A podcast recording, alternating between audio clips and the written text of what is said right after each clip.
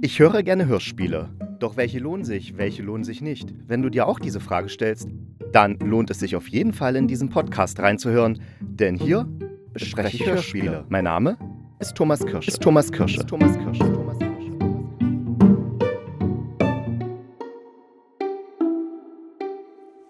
Darf ich Ihnen meine Uhr vorstellen. Sie hat keinen eigenen Namen, aber das ist meine Uhr und ich möchte sie Ihnen, Herr Müller und Frau Müller, gerne vorstellen. Und auch Herrn Meier möchte ich meine Uhr vorstellen.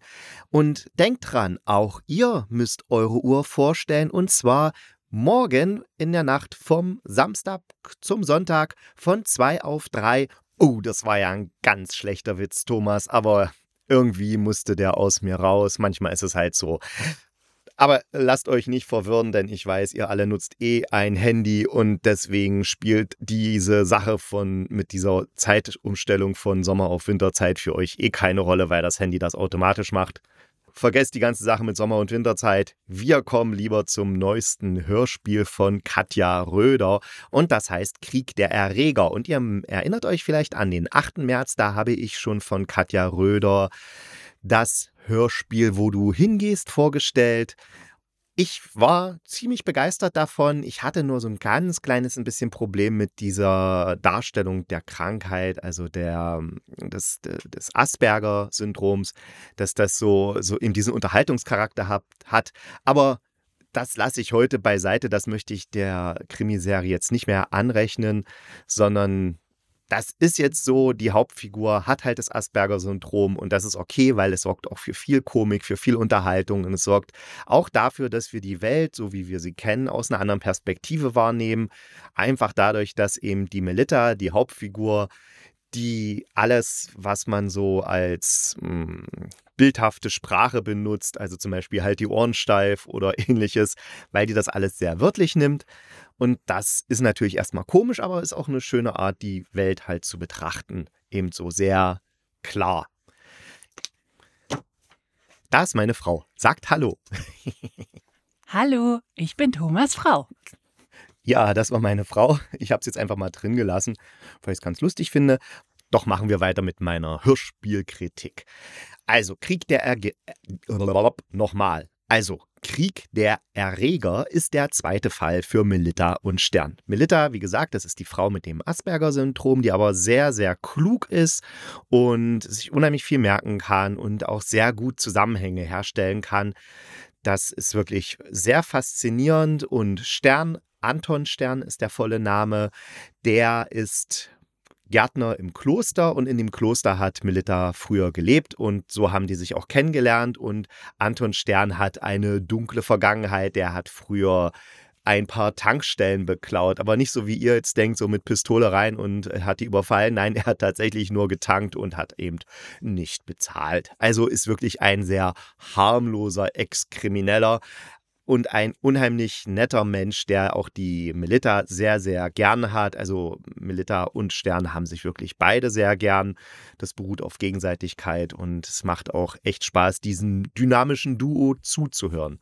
Und im Krieg der Erreger geht es darum, und das ist tatsächlich sehr, wirkt sehr aktuell, allein dadurch, dass der Ukraine-Konflikt da drinne, weil die Flüchtlinge kommen in zu uns, kommen in solche Ankerzentren und da brechen halt Masern aus bei Kindern. Eigentlich werden die Geflüchteten geimpft doch plötzlich gibt es Impfdurchbrüche und ein Junge stirbt sogar, ein kleines Kind, und ein weiteres liegt dann auf Intensivstation.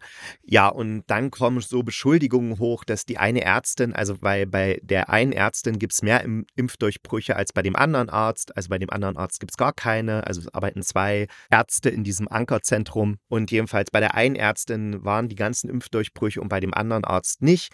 Und da wird vermutet, dass die Ärztin da irgendwie, ja, so entweder schludert oder weil es auf ihrer Webseite auch von Homöopathie spricht, dass sie vielleicht in Wirklichkeit eine Impfgegnerin ist und vielleicht sogar den Impfstoff vermanscht hat, damit er überhaupt nicht wirken kann. Und die Ärztin ist ziemlich verzweifelt und bittet dann eben die Melita, die früher bei ihr als Kind äh, in Behandlung war, also die Ärztin war halt früher Melitas Kinderärztin und jedenfalls bittet sie Melita dann, guck doch mal bitte nach, was da mit dem Impfstoff ist. Warum funktioniert der nicht? Und, äh, und ja, weil sie möchte natürlich auch jetzt nicht, dass äh, auf ihr dieser Verdacht lastet. Gut. Melitta macht sich natürlich auf, äh, ruft Anton Stern an und sagt, hier, wir haben einen neuen Fall und den müssen wir lösen. Und ja, wie es sich für die, ich sage jetzt einfach schon mal Krimiserie, weil ich hoffe, es gibt noch viele weitere Teile. Ich hoffe, Katja Röder hat noch Lust, andere Teile von Milita und Stern zu schreiben.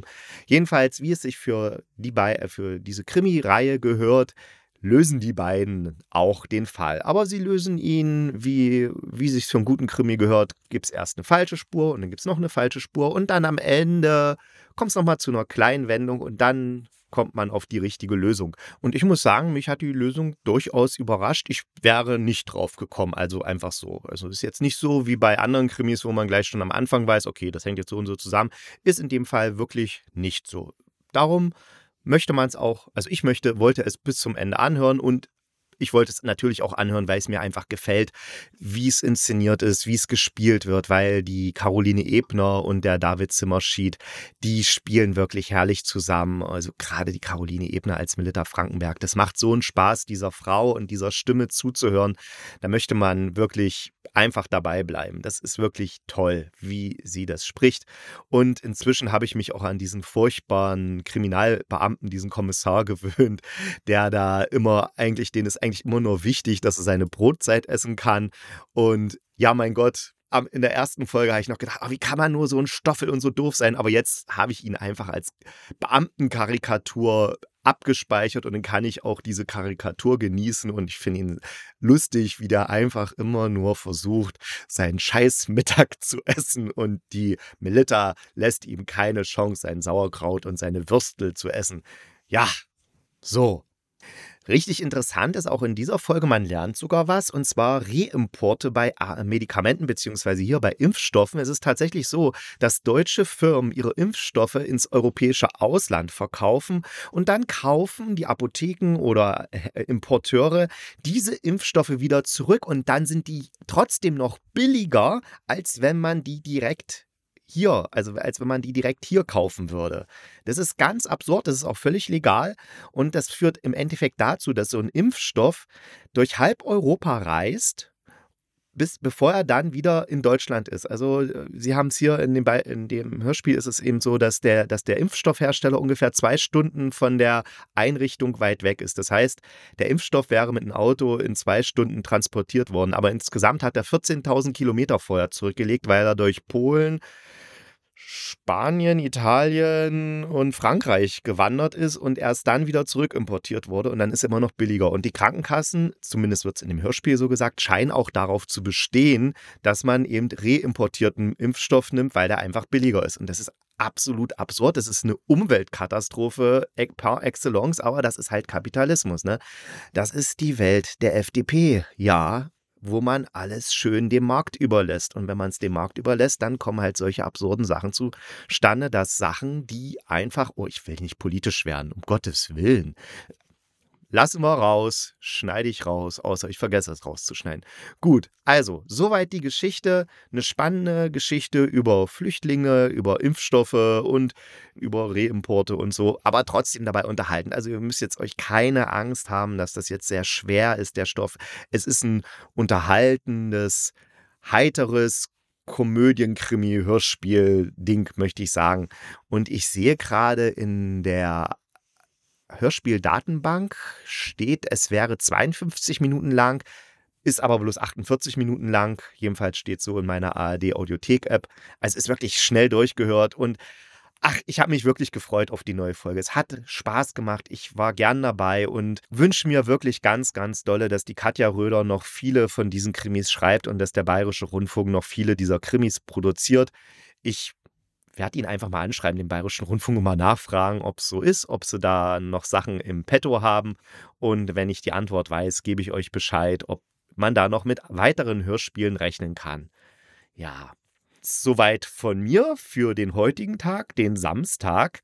Und, und, ich kann verraten, gestern war Therese bei mir und wir haben ein Hörspiel besprochen und das heißt, wenn der Mordmann kommt. Das ist kein Hörspiel aus der AD Audiothek. Nee, es war so, dass mich Audible angeschrieben hat, also eine PR-Firma, ob ich hätte Lust hätte, eine Rezension zu einem Hörspiel von Audible zu machen. Und das kommt jetzt am Montag, am 27. März raus. Und da habe ich gesagt, klar, mache ich, schicken Sie es rüber. Und dann habe ich auch noch Therese gefragt, ob wir es vielleicht uns zusammen anhören und dann gucken, wie wir es finden und wie wir es dann besprechen. Und das haben wir jetzt am Freitag schon gemacht. Und ich werde dann aber die Folge erst natürlich am Montag ausstrahlen, also in meinem Podcast bringen. Klar, am Montag kommt auch das Hörspiel dann bei Audible heraus und dann könnt ihr gleich mal gucken, ob meine Einschätzung oder beziehungsweise unsere Einschätzung des Hörspiels auch mit eurer Wahrnehmung übereinstimmt. Und ja, ich wünsche euch dann eine gute Zeit. Wir hören uns schon am Montag wieder. Ich hoffe, ihr habt ein schönes Wochenende und falls ihr den Podcast erst später hört, dann hoffe ich natürlich, dass ihr eine schöne Woche habt und denkt dran, bleibt gesund und kugelrund. Dann beißt euch auch kein Pudelhund.